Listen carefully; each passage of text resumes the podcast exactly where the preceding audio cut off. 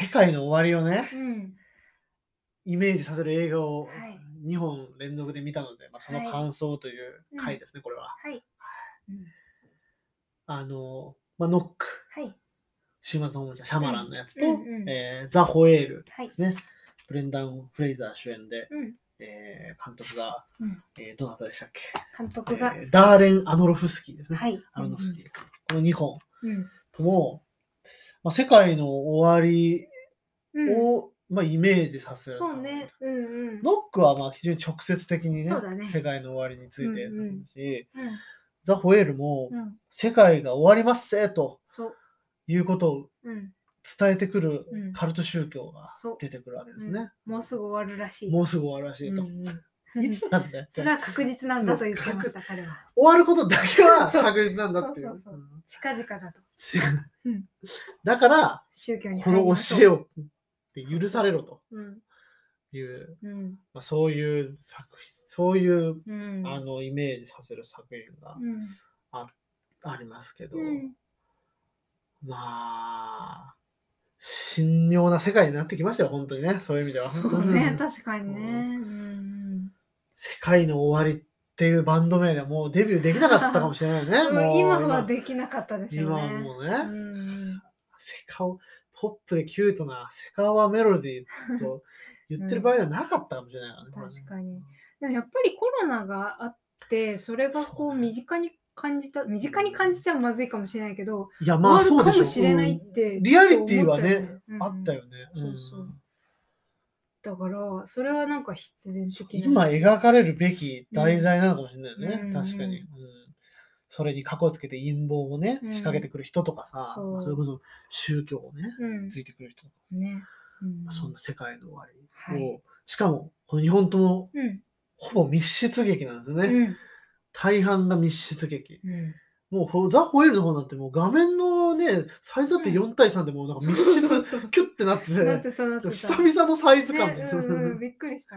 キュッとしたサイズ感、もうみっちみちにね。のうんサイズで描かれていて、まあ、はいこの世界の終わりの密室劇といううん。よところで今回この2本語っていきたいなと思います。ろしくお願いします。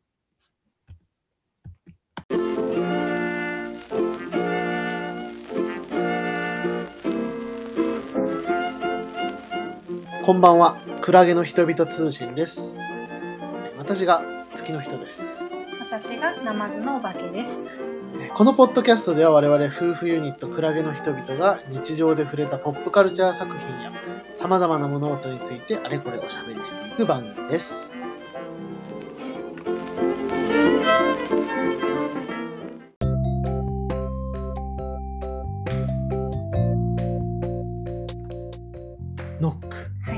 週末の訪問者ね。はいうん。来ましたよ、これは。見てきましたできね。ましたよ、うん公開初日にね。うん。珍しく。珍しく。この日、こういういろいろね、結構公開になっていて、うんうんあんまりノックを初日に選ぶ人いないんじゃないかなと思うん。うんですけど、まあ、ちょっでも、と少なかった。ちょっと少なかった。うん。ですけども、まあ、見てきましたよ。はい。M. ナイト・シャマラン監督の、はい最新作ですね。うん。まあ、とはいえば2年ぶりなんで、やっぱ相変わらず多作な監督だよね。うんうん。結構ね、もうキャリアはかなり長いと思うけども、そうだよね。うん。まだ52歳なんだよね。お若手、まだまだだねまだまだなんだよ。へーシックスエーザー当てたのが確か29歳とか若いめちゃくちゃ若くへね、ー才能を表してすごいきた人だね。から、うんうんうんまだ52歳まあこんな風にね、んシャマランについて語ってますけど、私がシャマラン作品を見始めたのは去年の年末ぐらいからなんか、何にもその 何きっかけだったの？きっかけは、オールド？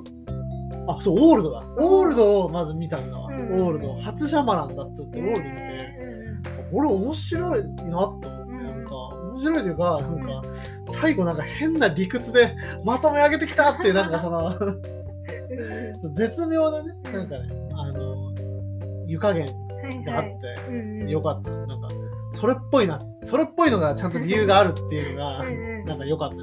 はいはい。あとまあね、白銀時代はまあちょっとこうね、うん。なんだろう、ただ置いていくだけなのにうん。怖いっていうさ、そうね。あんまりねない角度のホラーで、ホラーいいじゃない面白かっそっから多分シックスセンスとかた、、うん、あとスプリットとか。そうそう。えっ、といわゆるなんだアンブレイカブルサーガだっけ、うん、そうだね。アンブレイカブルサーガをうん。シャマランユニバースをうん。見てゲオでねゲオで借りたい。だねゲオね パスタとパスタ思い出しちゃうゲオ関係ないゲオ関係ないすいまさかゲオ にがゲオにこんなに改めて作り直すと思わなかったよねポンタカード。をね、うん。そうそうそう。っていう感じでいろいろまあ、うん。見て。はい。あらおもろいってことでね、タイうんもうこのタイミングで新作なんていう最高タイミングね見ましたよ、はい。僕どうでした？いやね意外な意外な作品でした。ああそうそうなんだ。私的には。ううんんうんうん。そ意外性はね確かにあるかもしれない。多分そのね言うたらシャマランといえばうんやはりどんでん返し。そうね。というイメージがあるもんね。稀有な作家性を持ってしまってるわけだうけど、んうん。まずねもうネタバレは結構ガンガンしていくうんうん。つもりでね、あこのわかり工事さはしますけど、うん。まあ確かにどんでん返さない、うん、うん。あのなかなかの正面突破、うん。うん、だね。そうそこがねはまあ確かに。うん。でもなんか、うん、シャマランだなとはそう思ったけどね、まだ私シャマランを掴うんん、で掴んでない？でもあなただってスチュワート・リトル大好きだから大好き。シャマラン掴んでんのかなと思ったんだけどね。知らなかったよね。でも私はやっぱりシックスセンスとあとスプリットね。スプリットね、うん。うん。私はマカボイが大好きだから。そう。ジェームス・マガボイ。そうそう。だからその2作が一番印象的だった確かにその2つとは大きく異なる2作だね。どっちも、ね、ホラー的な感じと、うん。なんだろう、まあ、モンスター映画的な、うんスリラー映画的な感じそを、う。ちょっとひねって、うん。こうね、変えていくって感じだけど。今回の作品とは。確かに今回そうだね。うん。大枠は、大枠のまま進むもんね。どっちかというとね。う意外だね、確かにそういう意味では。そうか、そのひねりのなさっていうのがちょっとうん。今回あんまりヤフー映画2.9っていうのをうん。でるのかもしれない。刺さらなかった人にはそうなんだな。杉下さんは？私はだからね、すごくね、あのーなんだろう、いや、シャマランだなとまず思ったっていうのはう、んうん。なんかその、なんでしょうね、やっぱり第六感の話であるっていう。いうこと、ねうん、第六感の話であるっていうことと、あとなんかこう、隔離された世界だっていうところだね。ああ、うんそうね。はいはい。これだからさっき挙げた2作にはあんまり共通してないんだけど、結構そのなんだったっけ？隔絶された世界の中でなんだかわからないことが起こるっていうのが、うんうん。あ、サインだ。そうサインサインっていううんね、えー、コアキン・フェニックスとメル・ギブソンあれもあてかまずあらすじを説明した方がいいね。ね。週末の ノック まずそのノックのどういう話かっていうと、でもまあ簡単ですよ。あのーうん。えー休み長期休暇を利用して、うん。あの人里離れたそう森そうバカンスで小屋にやってきた、うん。えーまあ、カップルか。同性カップルね、うん。まあ家族家族か。男性、えーお父さん2人のそえーで養子養女のうん女の子1人っていう3人の、えー家族。そうですね。えーがや,、うん。えーやってきて、はい。えーそこでん。のんびりくつろいでたら、うん。そのえーデイブ・バウティスタさんというですね、い。あのまあ同じなまあよく知られたのはやっぱガーディアンズ・オブ・ギャラクシーのそうね。ドラッグス。名前初めて今。デイブ・バウティスタさんね。そうなんだ。そうねこの方まああの元プロレスラーの方ですね。だバティスタ。バティスタさんですね腕に天使と武という漢字のタトゥーを入れあ、てそうなんだ。知らなかったね。知らない知らないねタトゥーが多すぎてわからない。そんなババウティスタさんうん。が、まあ、あのスノーバウティスタさんですね。うんムキムキのボディボディがすごいよね。すごいんだよね、本当に。うんでいや、現役じゃないのにね、すごいよね、ね。うんこんな体型をね。まあ、でも2019年引退なんだね。あまだまだ最近までやってなかったのね。ね、だからすすごい、まあ、ガーディアンズもね、もう次で終わっちゃうんで、まあ、ちょっとこう次の段階に。ロケットファンの生田さん出てるのよ、今。もうね ね。昨日もねグッズを買いましたから。大変ね。そう見つけたら買っちゃうってね。修正があるから。あすいません。どうぞドラッグス、スノードラッグスがと、えー、とあと、まあ、ちょっとね、存じ上げない、えー若い女性のあ方と、ああの方ね、あんまりまだ出てない。と、あと、オールドにも出てた、んえー、と女性の方がね、うんあのうん。と、えーロン・ウィーズリうん。ーの4人が、うん。えーやってくるっていう感じですね。はいですロン・ウねィーズロン・ウィーズトロールの鼻くそだ！ーでおなじみのね、ロン・ウィーズリーさんね。うん。ロンがねあんなやさぐれた役でね。よかったよ。なんだろうね、ハリー・ポッターを一回通過すると、こうん。う、一度やっぱやさぐれるっていうのあるのかね、やっぱあるかね。もしれないね。ダニエル・ラドクリスはやさぐれっぱなしのまま今も来てるような気がする。ハーマウニーはね、うん。あの、ウォールフラワーで一回ちょっとこうね、鬱屈とした役をやったけどそれ以降は割とあれですそうね。けど、そのドローン・ウィーズリーと。はい。で、まあね、ちょっと存じ上げないあの主人公2人のね、俳優さんはあんま知らなかったんですけど、確かに。うん。まあ、実際にね、あのん。ゲイをカミングアウトされてうる方で、ん。らしいね。あの非常にこう、まあ、真摯なキャスティングだなとうん。思うわけですけど、はい。まあまあそれはまあさておきなんですよ。そんなそういうその ごめんごめん。そはいはい。それね、うん。まあそういう枠組みはまあさておき、うん起こるのはその、まあその家族に対して、はい。お前らの中で誰か犠牲を出せ生贄を差し出せと、世界なが終わっちゃうから。うん。そう世界の終わりを止めるために、お前らの誰かの犠牲が必要だってことをその4人がう。ん。武器を持って言い始めるっていう。めっちゃ怖い。突然ね。ね、そう突然。訪ねてくるあれやばいよねやっぱ。意味わからんすぎるだろうねだからずっと混乱するよそうね。そう。うん、だからまあすごいそそれはなんか実尺で混乱をちゃんと描いてた。よかったよね。最初は普通にね、そう追い払おうとしたりとか、そうそうそう。うんとにかく抵抗したりだとかね。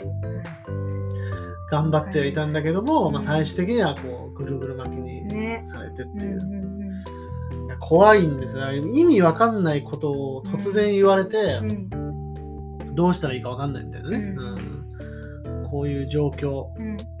に追い込まれた、まあ、密室スリラーですね。そうだねうん。私的には非常にその、要するにその世界の、なんで世界が終わる、終わるってことがそいつらが知ってるのかっていうと、その、同じビジョンを見たっていう。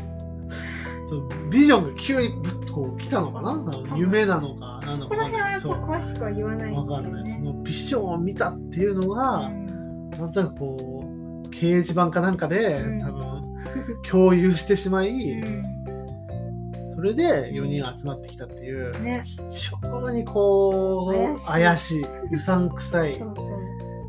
陰謀論者だ、ううん。ん。ね。っていうようなそう思わざるを得ないっていう。う、ん。この真なのか義なのかっていう、うんこれ、このなんかね、うんシュレディンガーの猫状態。ね、うんほんとそれだよね。どっちなのか分かんない、この密室の中で、その箱の中で折り重なってる状態っていうのを、うんまあ、ずっとこう、結構いい緊張感でね。ね、やってたんで。うん。全然飽きずにね。水ずっとハラハラして間違いなく飽き飽きることはね、ないと思う。すごい嫌な緊張感をね、ずっと漂ってねだってその、めちゃくちゃやばいやつに襲われてるだけの可能性って怖すぎるからさ、怖いよね。ね、そんな。ありもしない妄想をね。妄想を言ってさうんしかもちょっとだからちゃんと優しいのも怖いしさ。そうそうそうそう。なんか本当はやりたくないんだっていう感じがね。それ何なんだよっていうね、そのうん出てるから怖いんだよな。あれはね、いや、超、超いいシチュエーションを用意したなと思うよ。やっぱうん。今やね、やっぱ陰謀論者がもうすごくこう、世界を大きくこう変えようとね、うん。いろんなも物事を起こしている時代でございますから、ね。そういう時代にあってやっぱねああいう真に迫る作りをねうん。してくる。あとなおかつねちょ途中でちょっとミステリーっぽいなんかうん。瞬間もあるよね、うん。お前実はあいつなんじゃないかみたいな、にあったあった。とかね結構いろいろねうん揺さぶりをかけてくる。うん。見てる側にそうね、うん。どういう見方をするのかっていう。ね。そう。それがねうん。あるなと思いましたはねい。ここがやっぱサインっぽさであり。うん。そうささっき言いそびれたけどサインも、うん。あのあれだもんね。あの、うん。えー宇宙人が来てるっぽいっていうことをずっと一つの部屋の中で恐れ続けるみたいな。うん。映画、とかなんか訪ねてくる人そうそうそう。がそのことをね言ってき言たりきたり、うん。娘がなんかそれを感づいていたりねとかのもあるし、ただ生野さん見てないんですけどあのビレッジっていうね、うんうん。あれも、うん。まあ、結構隔離された世界の話で、うん。それはなんかねミッドサマー的な村？そのなんか独自の文化を持つ村みたいなところでうん。暮らすうん人たちの中でうん。ちょっとこうトラブルが起きてみたいな。だから、うん。まあ、逆逆うん。逆ノックみたいな感じだね。へえそうなんだ。逆にその外にうん。密室から外にっていうイメージの作品だから、なるほど。ていういろいろそこはなんかちらつきましたねいろいろ。うん。なるほどその他どうですか？何かノックに関して言えば。いやちょっと引っかかっちゃってね。そうそれね。それですよね。ん。生野さんの今回のポイントは。はい。これでも説明すると本当におバカなんじゃんってなりそういやならないと思うよ多分。いやそもそもそのきっかけがあるじゃないですか、うん。世界が終末へと向かっていそうく段階があって最初にこういうことが起こって、次にこういうことが起こってっていうのがあるんですけどそのきっかけとなるのがその訪ねてきた4人の中の1人ずつね、うん。犠牲になっていくわけですよ。死んでいく殺されていくってね。そうそうその仲間たちに仲間たちにあの殺されていくってこれをもってその罪が放たれるっていう そうそう。あのニュアンスなんですよね。そうそう。だからえじゃあこいつらが殺されなければ死ななければ起きないんじゃないのっていう。そうなのよ。それは。そうなんだけど、ね、そこまでがビジョンで見えたっていうこと。これはね面白い。これはねそうなのよ。逆らえよってそこに。そこを逆らわなかったら逆らえよって思うよねそれは確かに。そうなんよ。お前らが。うん。そんなに救いたいなら。何ミスミスさちゃんと犠牲になってんだそうちゃんと言うそうそうそうそれが全然わかんなくて。ここだよねやっぱね。うんポイントいやでもこれ本当にポイントだと思うよ。そうかな。シャマランのうん。その良さってやっぱロジックの荒さというかさそのうんやっぱ怖さ恐怖のためうん。に用意してるものでありすぎるっていうのは。だってほとんどだこのこの映画もやっぱほとんどなんかそのうわーってなるシーンでさうん。そこじゃん。そ いつらがが勝手に犠牲になっていくシーンだから。そうそうそうそれはちょっとねちょっと演出のために用意されすぎなのではないかとはちょっと思ってたね。うん。そこがずっと気になっちゃって。まあだからだからこそ気になったからちょっと冷静に見れるあそうね。入り込みすぎてね、うん、ところがありましたね。確かになだって別にね、うんどうするって聞いてうん。しないって言って、うその後ないもんね。ん、そう。ってなった時に、うん。インパクトある展開としては、うん。そいつらがいきなり死死を選び始めるっていうのはあるよね、確かにね。そこは本当にね、ポイントですよね、やっぱね。ちょっとね。それはね、あるあるじゃない？やっぱそれはさ、そのなんか、なんだそれはみたいなさ。う。んビジットね。これは、あの、私見ましたけど、ビジットって、あれあれもまあ結構どんでん返し系の映画ではあるんだけど、その、すごい怖いことが、えー起こるのね。お孫ちゃんたちが、その、おじいちゃんおばあちゃんの家に行った時に、なんかその夜になんかその、うんお母さんがなんか裸でなんかタンスを引っかいたりしてる。そうです。こういうすごい怖いことが起こって、やばいもの見たって言って、翌朝、普通に、いや、昨日は大変なことがあったけど、みたいな。それ、ならんだろ、それは。ならんよな。っていう。うんその展開のためにその都合よくちょっとねうん。あのなりがちっていうのはねうん深海誠レベルである あるかもしれないそれはあね。そうなんだ、うん。しょうがないのかな。それはしょうがないのかもそこはね。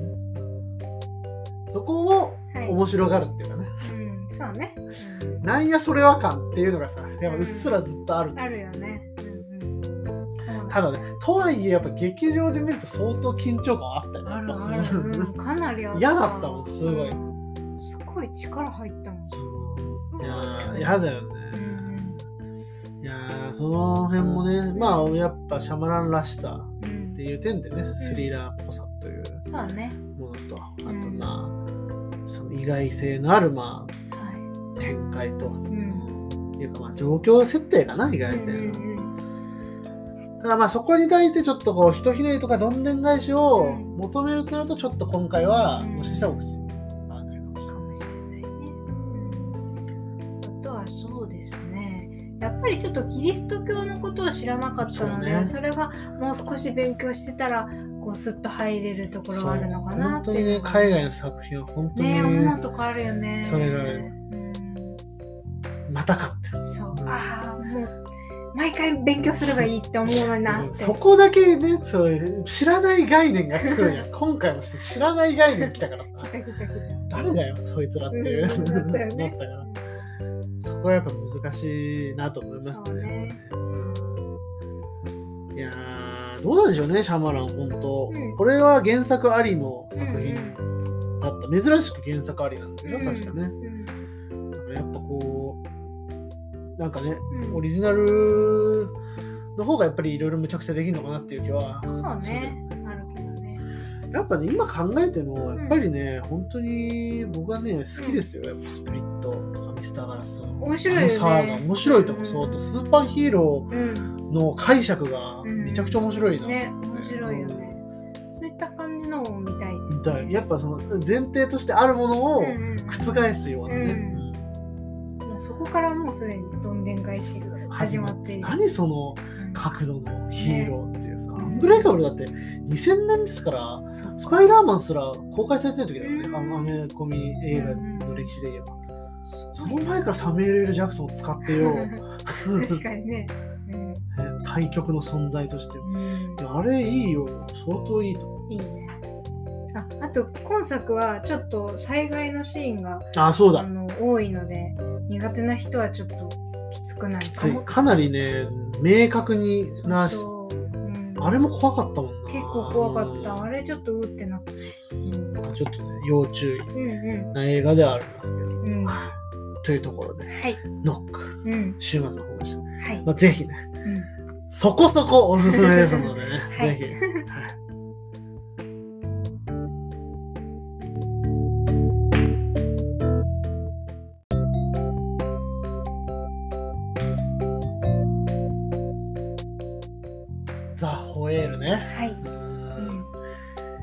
これはね、うん。すごかったなと思いました、私は。めちゃめちゃすごかったね。これはなかなかうん出会えない代物じゃなんじゃないかとちょっと思ってしまいまねしたけど、本当にびっくりした。という、まあ、ザ・ホエール。うん。あれですね、アカデミー賞で言いますと、まはあ、ブレンダン・フレイザー主演の、い。うん。が主演男優賞という。はい。最と、あと、えーメイクアップヘアスタイリング賞を受賞されたのね。特殊メイクがすごい。特殊メイクうです。ん。まあ、まず早速あらすじをね、はい、どうぞ。お話ししますと、うん。そうですね、あのーまあ、主人公は余命わずかな体重272キロの。男。すごい重さですね。あれぐらいだとそんなね。うん超巨漢の男で、うまあ、彼は、家族を、んはい。えーまうんあ、ちょっと見捨てて、うん。えーまあ、恋人うん。と、うんえーちょっと、なん駆け落ちみたいな感じなのかな？そうそう。ううんんしてた。うん。ただその恋人もうん亡くなってしまって、そう。でもうそこからはもううん自宅に引きこもって、過食とね。ただただ食べ続けるということで、でまあ、オンライン講師として一応まあ生計を立てているはいということで、うん。まあ、訪ねてくるのはうん。友人の、うん。えー看護師さん。とうん。あとピザ屋とうん。あと宣教師ですね、そうね。えーカルト宗教のうん。宣教師はい。といううん。ぐらいなもんで。はい。でまあそういう中で余命がわずかな中で、その娘がねうん。いると。娘がちょっとなんだか様子が変だぞっていうところで、うん。ちょっとそこに対してちょっとうんアプローチを仕掛けていこうと、はい。娘に最後に思いを伝えるんだということでちょっとこう奮闘する話。ただ娘は当然やっぱ8歳の時に捨てられてるわけでうん彼に対してもまあひどい当たりをしていく。そんな中で彼がどういうふうにねうん向き合い方をしていくのか、うん。まあそういう作品ですよね。はい2時間の、うんこちらもですね、密室劇ですね。そうね密一つの部屋だけでの、うんたまたまですけど、密室劇。2日連続でね2日連続で もう密室で、はい勘弁してくれと思いましたよ。はいどうでした花澤さいや本当にね泣きましたねん。泣いたね。これはね、泣きますよ。うんこの映画もハラハラずっとしたんですよね。いろんな意味で、うん、そうね。心配になるんだよね、そうそ本当にね。うそう、うん、本当にハラハラして、でもなんかねすごくねいい映画、うん。自分の人生をね見つめ直せるような気がしますね。まあ、それ間違いないね。うん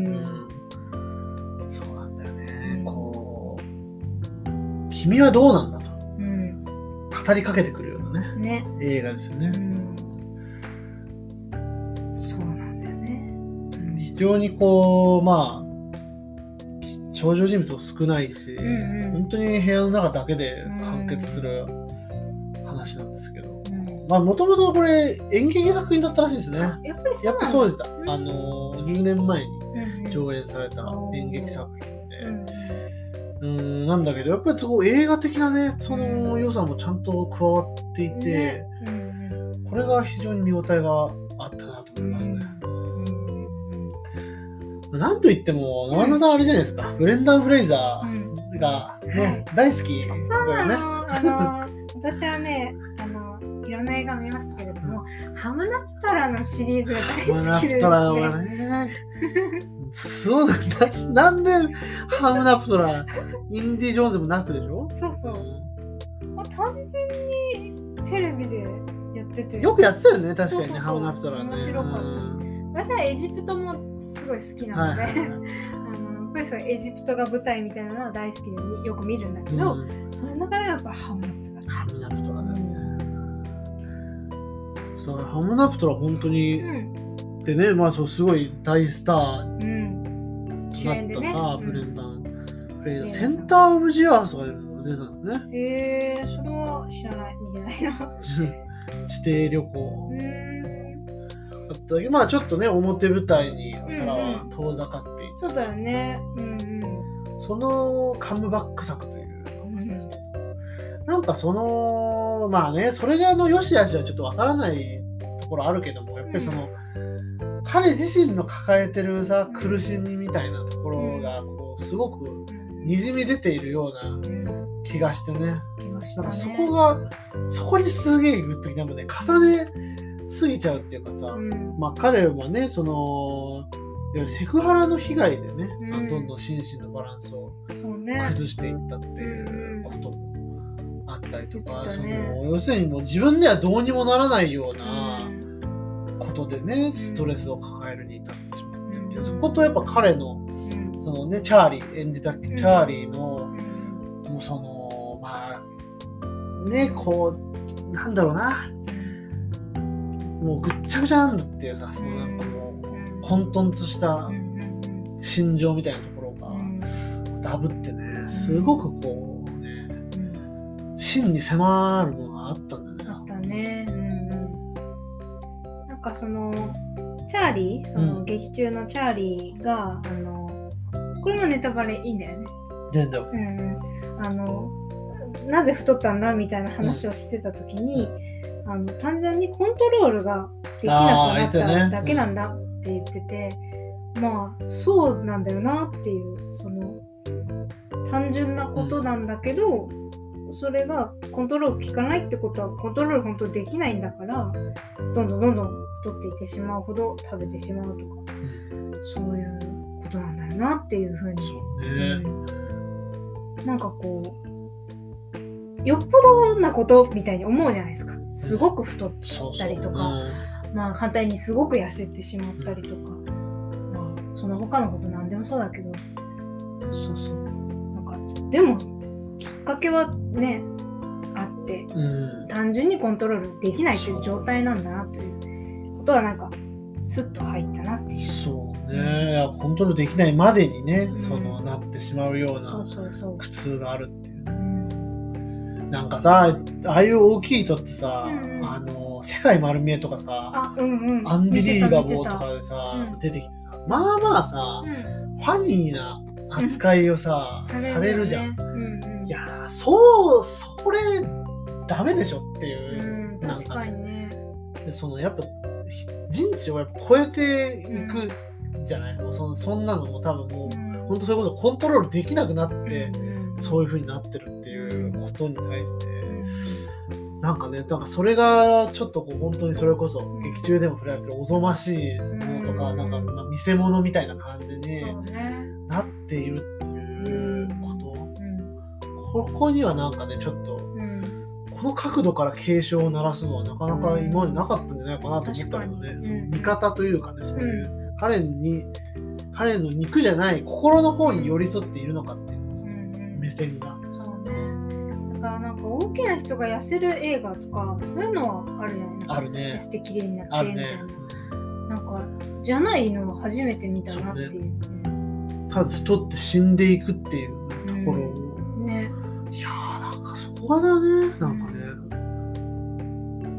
いいいいポイントというかね、うん。まあなんか描くべき題材なんだなっていう気がするけどね、今本当に。そうね。やっぱもうどうにもならん苦痛でそれはうん。いっぱい食べるとかじゃなくてもさ、うん。どうにもならん。まあそれこそうん。この劇中奥さんも出てきて彼女はお酒にねね依存症みたいだったね。な。ったりとか、うん。まあそれこそちょっとその、うん。カルト宗教にはまるもそうかもしれないし、うん確かにね。うん実はこの登場人物が抱える、それぞれがちょっとこう、あるね。うんうん苦しみを抱えていてっていうなんかそこに対してね、本当にこのうん。死の間際うん。にギリギリでたどり着けた何か、うん。たその美しい言葉じゃないけど、うん。なんかこうねこれだみたいなそう心理心理みたいな言葉を、うん。こう娘にとにかく届けようとするっていう、うんそのなんかね、なんかもっと早く気づけなかったのかとかね思うしね。でもやっぱこうじゃないうんこのところに来ないとやっぱりうん。苦しみを超えてうん。いけなかったんだってねいう、できなかったことだっといいつ電話連絡してもね、うん。よかったんだろうけどやっぱり自分がそこまで追い詰められないと勇気が出なかったりとか。本当そうだよね。う本当にやっぱね、うん。食べ続けるっていう。うん。私あとやっぱ引きこもり続けるっていうのもね、うん。すごいうんだやばいことだよなって思うんだよね、うん。私やっぱ去年の夏、そのコロナにさ なった時。出られなかったね。自宅療養で、うん。最初はさ、うんおおこれ結構いろいろいろいろだと思ったけどさ、うん。どんどんどんどんなんかさね、めっちゃ元気なかったよシーンっねてなって。て、そうそう。あの具合はだんだん解放に向かっていってるのに体調はね。そう。その精神的にすごいしょんぼりしして。ょんぼりしてたのなんか。びっくりしたもん。どんどんなんかね本当に世界から切り離されたみたいな感じなんだよ、うんうんその時ちょうどフジロックのさ中継があってる週で、うん週末もそれ見ながらすごい楽しかったんだけ心の中でツーンとなってるねえめちゃくちゃ元気なかったもん心配だった。普段そんな人じゃないじゃないよね、うん。だからそういやそうなるはずなのほん。あの人って。うん結構多分閉ざされてる。どんだけぼっちが好きって言ってても、うんある程度仕事に行くってういう、ん。のも嫌々かもしれないけどやっぱ人とね触れることでうしんどくなくなるっていうね関わりを持つっていうね。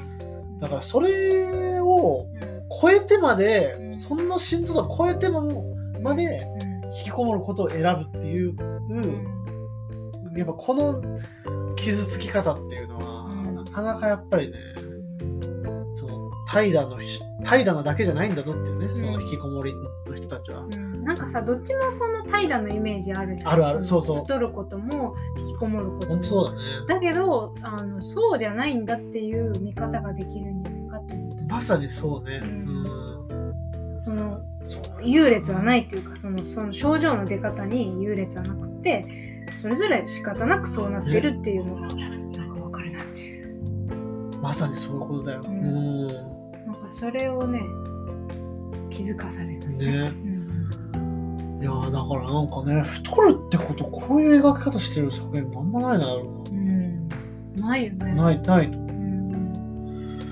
これ、大変見応えがありましたよね。ね、うん、そうそういっぱい悩んでね、うん、苦しんでる人かもしれないよというねそう、そこですよね。うんいやーやっぱし本当に思っそうまあねメイキャップかどうかっていううん。のはもうあんまりわかんない。わか正んなかった。直全然わかんなかっうん。たあのねシャワー浴びてる時のさお肉のさ垂れ具合とかあれすごいよね。あれうん。服の下もちゃんと作り込んでるっていうかさ、そうにしか見えないし、ねそうそうそう。すごかったなあれ、うんすごかっあとその笑いな笑いすぎて息がもう、ね。うん笑うってことすら、うん。もうこういう風になってくっていうさ、ね。こう刺激を与えてはダメだっていうような感じだったじゃないですか、血圧もすごい高い状態でね、うん、笑うことすらね、感情が動くってことすら、うん、体どんどの負担にね、閉ざされてって本当にもうどんどんどんどうんまあ、そうあの白芸クジラのモチーフがね、うん。何度も撮ってあれはうん。世界重大文学とされている、うん。あの白芸というねうん。作品が。まあ、大変、ん。あの難解な書物ということであの、手は出せてないんですけど うんうん。でない、うん。でもまあ非常に知らなくてもね非常に分かりやすい解釈で、あの作品で提示されるので、だったんですけど。まああれもねなんか聞いてましたよね。やっぱうん。なんかやっぱ巨大な虚しさみたいなところうん。としてね、ん。なんかその象徴としてのそうん。の白芸でもあるし、うん娘にとってはうん。父親、ん。その自ら憎むべき対象としてのそうね白芸っていうさ、うん。モチーフにつながってるし、うん。これがね非常に良かった。娘はちなみにあれですね、ストレンジャーシングスうん。でおなじみ、マックス。でん。おなじみのうん。あの子ですけど、はい。現代のマックス、初めて見たんでね、あんま。そうね。不思議な不感じ、思議な感じでしたね。今時の女の子の感じを。よかったですよ。やっぱうん。彼女はね、そのシーズン5、4ではあの、向こう側に連れて行かれちゃいがちなね、うん。あれでしたけど、うん。今回は、性の側にね、うん引き止めようとする役割としてうん存在したのが非常にちょ良かったな。それをマックスのことを思ってちょ良かったなと思う。うん、確かに。そうね。彼女は、こう、反抗的なというか、反抗期のイライラ感を表現するの、非常に上手です、ね。上手だよね。うんなんかその等身大の本当にさ、まあいわゆるちょっとこう痛い感じ尖ってる感じみたいなさ、うんいうふうにさ日本では言うようなうん。子じゃないですか、うん、そうね。そこをなんかねうん。そういうんじゃなくうて、ん。なんだろう肯定してあげてる感じもね、うんすごい良かったですそうね。彼女がそういう風になった原因というかね。そうそうそう様子をね、うん見て取れいろいろ考えましたねほら本当にそうね。あなた的にはやっぱりお仕事にも、ねそうですよ通ずるようなところがうん通ずるようなところあるね。うん食べるっていうことうんですよね。やっぱその、うんうん考えたくないっていう、もうそれ以外のこと。うんもうどう不安に常にさらされていて、もう絶望にで心いっぱいになるぐらいなら、まずとにかく心の隙間を埋めるよううに、ん物を食うっていう風にやっぱ選んでっちゃう。大体行為としてね。そういう自傷行為としての過食みたいなところがあるとしてね。これは非常によく言えるわけで。だからこんなにご飯がいっぱい出てくるのに、全く美味しそうに見えない。これはね、相当驚きだと思う。うん大体映画でご飯のシーンあったらなんかお腹空いたりするんだけど。いや、ほんとそうよ。全然空かなかったもんねなんかもう、恐ろしかったね、ね。本当に。うん。そう。し苦しいシーンでしたよ苦しかったね食べてるのを見るのがね。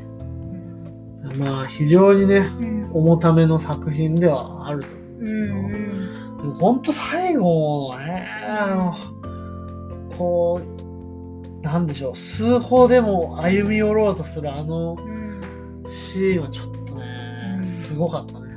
すごかった。光の方へ向かっていくのよね。うんそうそう。それもよかったそれがねなんかそこ、それだけが救いなんだっていうねことをさ、象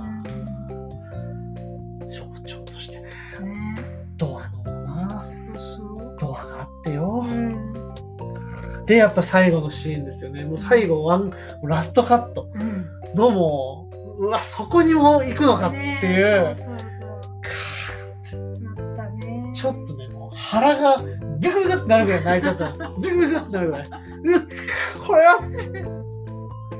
えー、ほんとねお腹が久々になんか、痙攣泣きみたいになっちゃって。こ 珍しいですよね珍しい私の痙攣泣きなかなかない。何かを見て泣くってなかなかね、うん実際そんなないですからね。泣けるなっていうのはあるそうですね。月の茶さんは本当あんまりないですね。なんかねうんねよかったですよ、非常にほら。本当によかった。私でもそのまあ取材と関係はないのかもしれないけど、うん。関係はあるか。あの娘に対して言ってることとつながる。うん。なんかそのエッセイの書き方っていうのをオンライン講座で教えててそ,、こでその自分の思ったことを正直にストレートに書くうん書くべきだというか最終的にそこに行き着くんだよね。っていうのがすごいなんか本当にまあよく言ってるけどこう間違えないようにってしないとっていうようなのがずっとあるじゃないですか、そうね。まあ、生きていくと。うん。まあ、大人になるにつれてそれは強くなると思うんだけど特に今現代そうね。なんか正解を探してそれっぽいことを言うとかあの映画の感想をツイートするにもなんとなく正しいことを言わないといけないっていうような感じがあると思うんだけど私もさっきそれを気にしたようにねシャマランのうん。感想で。なんかそれじゃないそうじゃなくって自分の思ったことを言うことの大切さというかまあ常々それを言ってたら変なやつになるからあの大事な時だけでいいと思うけど、なんかそれも大事だなって。そうね。うん。いや、ほんとそうだよね。心のままにうん。あれっていうことをさ、うん。そうだね、そう本当にね、間違えないようにとか、失敗しないようにみたいな、ん。この脅迫感ってものすごいある時代ねにあってて、多分その彼は、うん。そういう思いもあって引きこもることによって、そのうん社会のメインストリートからはうん。はぐれてしまったっていう思いがある家族を捨てうて、ん。でまあ、で一般的にはやっぱり、まあうん、彼も同性愛者だそうね。かそこに対しての多分後ろめたさとかもうん。相当あったんだろうなと思うし、そこでね、こう、ドロップアウトしてうん、本当にどんどん自分を変形させて、守もうぐっとこう、うん。守った、その心が最後に、正直にあれってことを伝えようとするっていう、この仕草が、ねいや、これだよなっていう。うん映画、映画だよな、これって思ったよね、やっぱり。うんすごいそれが良かった特に大事な人との関係の中でそれが大事だというところを思いました。素晴らしい。本当にね、いい映画ですよ。こういう映画が、いや、まあ、私まだね、その海外、外国映画歴は浅いからさ、ねうんまあ、ド派手なうん。エンタメ対策対策があります。はい。で、なんかシュールで、ちょっとこう、小気味良い、うん。なんか、面白いのか面白いのか分かんないけど、面白いらしい 作品がありますとか、まあ、実話を元にした、感動のドラマがあります。はい。あるにしても。どれでもない、なんか見たことないタイプの作品だったから、うん。非常にこうフィットしました。なんかうん。こういうのもあるんだと。思う。うん。まあアメリカの問題としてね、肥満をうん。描くっていうのもすごい意味を感じたし、うん。ね、すごいいいなと、やっぱメンタルヘルスの映画が増えてるなという印象だしね、うん。本当に。うん。そっか、そういう意味でも、